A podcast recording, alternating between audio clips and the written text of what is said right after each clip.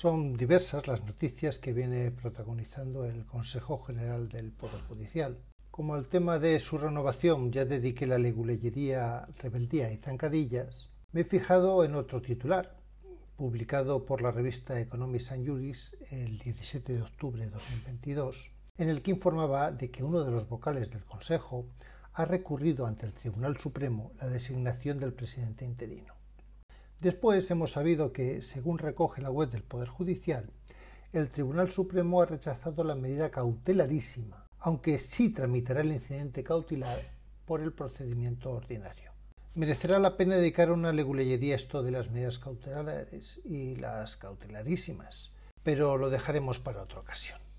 Hoy nos centraremos en comentar por qué las decisiones del Consejo General del Poder Judicial pueden recurrirse ante los tribunales, algo que puede resultarnos extraño, dado que el CGPJ es el órgano que gobierna los propios tribunales. En otras palabras, dedicaremos esta leguleyería a dilucidar entre el gobierno del Poder Judicial y su función jurisdiccional.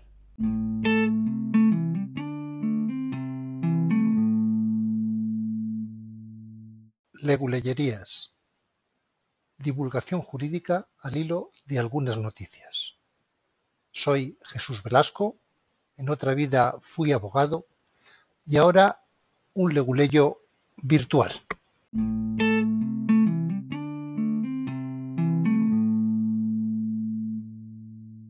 Comentaremos cuál es el cometido que como órgano de gobierno corresponde al Consejo General del Poder Judicial y aclararemos que no puede interferir en la función jurisdiccional, la cual corresponde exclusivamente a jueces y magistrados.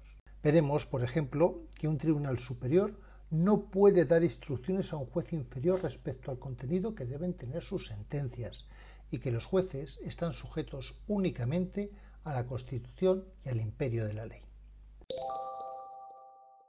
El hecho de que el presidente del Tribunal Supremo lo sea también del Consejo General del Poder Judicial, siendo este Consejo el órgano de gobierno, puede llevarnos al equívoco de que los jueces tienen que cumplir órdenes de sus superiores. Es importante salir de este error, al que, como digo, pueden inducirnos noticias del estilo de la que hoy comentamos. Bien al contrario, en el ejercicio de su función jurisdiccional, los jueces y magistrados son independientes respecto a todos los órganos judiciales y de gobierno del Poder Judicial. La ley dispone expresamente que ni los jueces o magistrados, ni sus órganos de gobierno, tampoco el Consejo General del Poder Judicial, pueden dictar instrucciones dirigidas a sus inferiores sobre la aplicación o interpretación del ordenamiento jurídico que lleven a cabo en, el ejercicio de su función jurisdiccional. Es más, los tribunales no pueden corregir la aplicación e interpretación del derecho que hacen sus inferiores. Solamente cabe que revoque una sentencia cuando, en virtud de un recurso, administran justicia una sentencia no se recurre, ningún tribunal puede modificarla, ni siquiera el mismo juez que la firmó. La justicia se administra por jueces y magistrados integrantes del Poder Judicial, que son independientes, inamovibles, responsables y están sometidos únicamente a la Constitución y al imperio de la ley.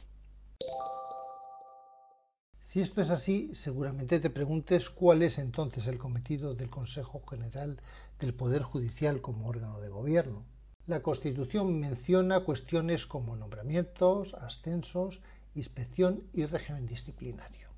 Como botón de muestra podemos centrarnos en la función inspectora, que comprende el examen de cuanto resulte necesario para conocer el funcionamiento del juzgado o tribunal y el cumplimiento de los deberes del personal judicial, atendiendo especialmente a las exigencias de una pronta y eficaz tramitación de todos los asuntos.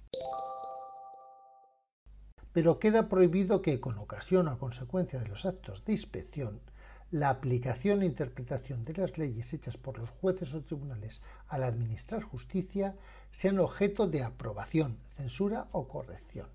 Como vemos, se diferencia claramente entre inspeccionar el funcionamiento y lo que es propiamente el cometido jurisdiccional. Diremos, para entendernos, que las funciones de gobierno en el Poder Judicial se corresponden con las cuestiones administrativas dentro del funcionamiento de juzgados y tribunales, incluyendo el nombramiento de los nuevos jueces que hayan aprobado la oposición y superado la escuela judicial, que depende del propio Consejo del Poder Judicial, los ascensos y demás nombramientos de jueces y magistrados, junto con las otras funciones que le encomienda la ley.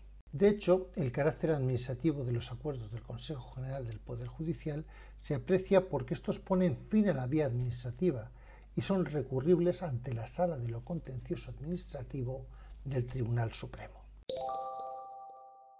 Recuerda, por tanto, que no deben confundirse los cometidos de gobierno dentro del Poder Judicial con la Administración de Justicia, que es la que supone el ejercicio de la función jurisdiccional. Esta función jurisdiccional consiste en aplicar e interpretar el ordenamiento jurídico por jueces y magistrados que solamente están sujetos a la Constitución y al imperio de la ley. Son muchos los cabos sueltos que dejo. Espero, no obstante, que esta leguleyería sirva para que puedas orientarte un poco más dentro del laberinto legal y que éste te resulte un poco menos abstruso.